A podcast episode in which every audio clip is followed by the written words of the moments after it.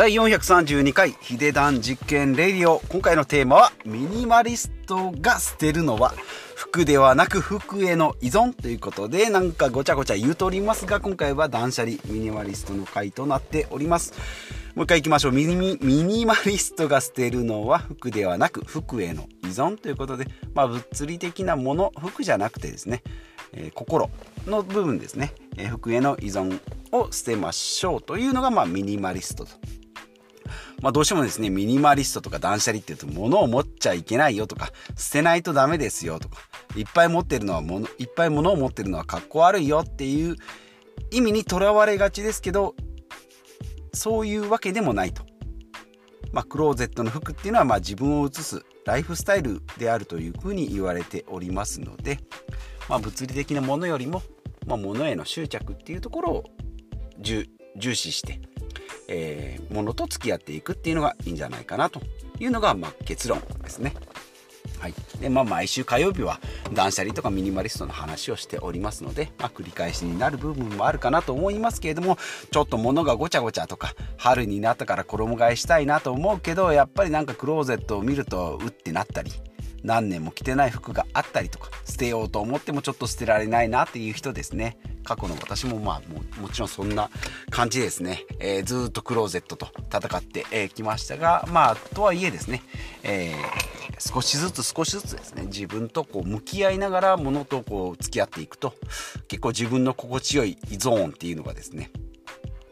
えー、まあミニマリストの方にこう舵を切りすぎるとですねやりすぎてしまったりあとは人のクローゼットを見てこれじゃダメよっていうような感じになってきたりするので、まあ、めんどくさいやつになってしまいがちなので、まあ、その辺を気をつけてですね、えー、やっていきたいなと思っております。でそもそもですねミニマリストとはっていうことで、まあ、インターネット調べてみますとホームズのホームページ部屋探しのホームズですね。まあ、ミニマリストってどんな感じですかっていうのを調べて、まあ、部屋矢移りをするという流れになってるかと思うんですけど、ホームズのホームページを見ると、ミニマリストとは衣食住について最必要最小限のもので生活をする。まあ、そういうライフスタイルを実践している人のことですね。衣食住。服だけ、えー、じゃなくて、まあ、食事もそう、住処もそうですね。必要最小限のもので生活するライフスタイルを実践している人のことですね。で、最小限という意味は、から来てミニマルですね。ミニマルが来てミニマルの人っていうことでミニマリスト、スタイリスト、アーティスト、ギタリストみたいな感じですね。えー、まあ、2010年ぐらいからですね、結構まあ最近、12年前なんで、まあ、海外、まあ、アメリカとかっていういうふうに言われておりますが、まあ結構2010年っていうのも裕福な人たちとか、まあ、お金、を持ってると。でまあ、バブルの時代ですね。1990年代。日本でいうとこのバブルでいうと、まあ、物をこうじゃらじゃらつけてとかなんかいっぱいいい服着ていいいい車乗っていいマンション住んでっていうのが、まあ、金持ちのこうアイコンだったわけですけれども、まあ、そこからですね2010年ぐらいから、まあ、お金はあるとか自由もあるけど物を持つんじゃなくて、まあ、いつでも持てるけど今は手ぶらみたいな感じ。ですね。まあ、そういうのがミニマリストのま発祥と言われております。まあ、それと同じくしてですね、え断捨離っていうにも通じるということで、じゃあ断捨離って何ですかっていうことで今度調べるとコトバンクから出てきてましたね。コトバンクで物への執着を捨てて必要なものを減らすことということで、まあミニマリストっていうのは持ってない状態のことですね。なんかシンプルに、え、シンプルなクローゼットの状態とか、え、シンプルな着こなしとかスタイルとか、考え方とかっていう状態のことですね。で、断捨離っていうのは生活の質の向上とか、え心の平穏とか、運気向上っていうことで、まあ、心の、えー、し、仕草ですね。まあ、ミニマリストっていうのはあくまでも状態のことですね。で、断捨離っていうのは今からこう少しずつ心の依存を、えー、外していこう。ものの執着を外していこうということで、この2009年ですね、刊行された山下秀子さんの新片付け術断捨離。新片付け術断捨離というのがですね山下秀子著ですね。マガジンハウスから出ておりますがそこで提案されたということで商標登録ですね。断捨離というのは商標登録。でもともとヨガの断行社交利行利行ですかね。断に行く。行く行く行き帰りの行くですね。断行か断行かわかんないです。断行社行。修行の行ですね。で、離行、離れる行ですね。から生まれた言葉で、まあ、段は入ってくる、立つですね。いらないものを立つということ。で、シャーはですね、捨てるということで、家のガラクタを捨てること。で、リーはですね、物への執着から離れることということで、まあ、断捨離は山下秀子さんの商標登録になっておりますよということで、まあ、ミニマリストっていうのは、まあ、そういうスタイリッシュな、えー、ミニマルなスタイルということで、で、断捨離というのは、まあ、物を立って執着を外、執着からこう離れることですね。まあ、心の拠り所、まあ、ミニマリストっていうとこう見た感じのところで断捨離っていうのはどちらかというと内面のことですね。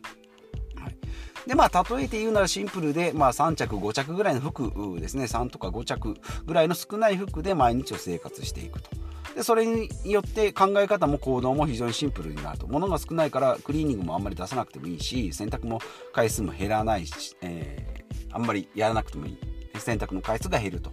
で服を選ぶ手間もかからないしなんか入れ替えるのも白いシャツを、えー、1個ダメになったら1個買ってくるみたいな感じ、えー、ですね、えー、なので、まあ、買い物とかのえー、行動もシンプルになる。で、考え方も白いシャツがなくなったから白いシャツを買う。黒いパンツがなくなったから黒いパンツを買うっていう思考、行動もシンプルになっていくということですね。まあ、これがミニマリスト。で、えー、っと、まあ、例えの2つ目が、まあ、服が逆にはいっぱいあってぎっしりクローゼットに服がぎっしり詰まっていると毎日の生活もこう鬱腹してですね考え方も行き詰まったり、まあ、ごちゃごちゃしがちとでそのストレス解消にまた買い物に行くっていう悪循環になってくるいうことですね。まあ、とはいえ物が多いのが悪いことではなくて好きなものにいっぱい囲まれて幸福感があるよという状態っていういい側面もありますし全くない状態ミニマリストで、えー、みたいな感じですけど全くない状態だと幸福感を感じられないなんかひもじい思いとか、まあ、戦後物のない状態であれでミニマリストですよっていうことパッと見はできるかもしれないですけど幸福感は全然ありませんでしたよっていうのがまあ戦後の状態ですので、まあ、ここですね。ま貧困から飽食、まあ、物々豊かな時代になったからこそですねお金とか時間とか健康があれば、まあ、OK ということ。物じゃなくてお金とか時間とか健康っていうものが目に見えないものがですね、えー、まあお金は見えるか。時間とか健康とかですね。そういうものをこう重視していく生き方っていうことで、まあ、目に見えない人間関係とかですね、まあ、自由な豊かさを追求していく、まあ、新しい、人生100年時代ですね、なんですけども2010年以降ということで割とですね2000年生まれ1990年代のアルファあアルファじゃない Z 世代えー、Z 世代 Y 世代 y 我々は Y 世代か、えー、なんですけどその後の Z 世代ですね、えー、なんかまあよくなんだろう T シャツとジーパンで出てくるようなえー、ベンチャーの社長、若社長みたいな20代とか30代とかの若い社長とかにありがちな、えー、そういうシンプルな感じ。今までだとスーツを着てネクタイピシで頭ピシャっていう感じの、えー、社長像からですね、T シャツとジーパンでもえ社長ですよということで、え、まあ、時代、まあ、見かけだけじゃなく、まあ、内面もですね、え発想も自由な感じシンプルな感じになってきていると。いうところでですね、まあ、今回はまミニマリストのお話ということで、まあ、セットで断捨離ということで、まあ、見た目、もそうですし中身からですね物への執着を捨てることによって、えー、普段の生活がシンプルになっていきますということで私もですね、まあ、少なからずそう2010年2012、3年ぐらいからですね私の場合はこんまり先生の片付け、えー、術からですね徐々に物を整理片付けして、えー、シンプルに生きていくということで、まあ、若干ですねミニマリストテイストなミニマリストテイストな感じにになってきておりますがそこからですね、まあ、物が少ないからこそですね考え方もシンプルになったり自己肯定感が上がったりということで結構メリットも感じております。で、えー、まあうんとはいえですねそれでも結局ミニマリストに執着しすぎるということで、えー、反動が来ており反動が来ることもあります。ミニマリストに執着するっていう。物への執着はなくなるけどミニマリストへの執着が強すぎるとなんか人間関係が逆にギクシャクしたりなんか家族の中でもですねなんかこれ物は邪魔なのにとかって思うし向こう相手はですねこの物はいるのにとかっていう風になってくるとその価値観の違いが出てきますのでそういうのもことひっくるめてですねシンプルに考えていく。そこまで含めたミニマリストであり続けたいなというのが、私の今の追求しているところ。ポイントで、えー、ありますので、まあ、今後もですね、こういったミニマリストとか断捨離っていうのを、えー、さらにこう突き進めていきたいですし、まあ、ちょっと興味ある方にはですね、まあ、どんなのなのとか、片付けしたいけどできないよっていう方にですね、えー、ちょっと少しでも一つでもヒントになるような、えー、ポッドキャストができればなというふうに、えー、心がけておりますので、えー、お付き合いいただければなと思います。えー、今回はですね、ミニマリストが捨てるのは服ではなく、服への依存ということで、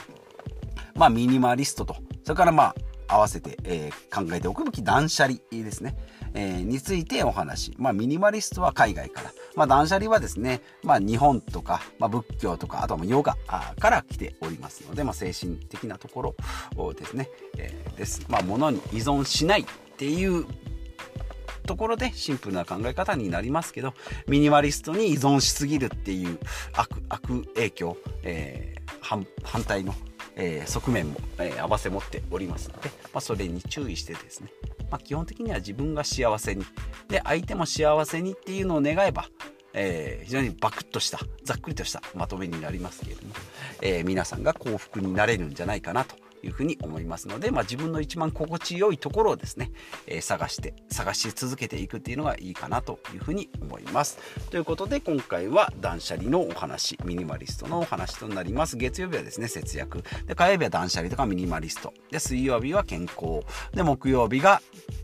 資産運用、お金の話ですね。で、金曜日がビジネスの話ということで、今週金曜日はですね、えー、人間ドックに行ってまいりますので、まあ明日の健康会でもお話ししようかなと思いますけど、まあ人間の体、私も40半ばになってきておりますので、えー、体のメンテナンスもしっかりしていきたいなと思います。えー、世界三大投資家の、えー、一人である、えー、ウォーレン・バフェットもですね人間の体自分の体というのは乗り換えの効かない一生乗り換えの効かない車だというふうに例えておりますので、えしっかりオイル交換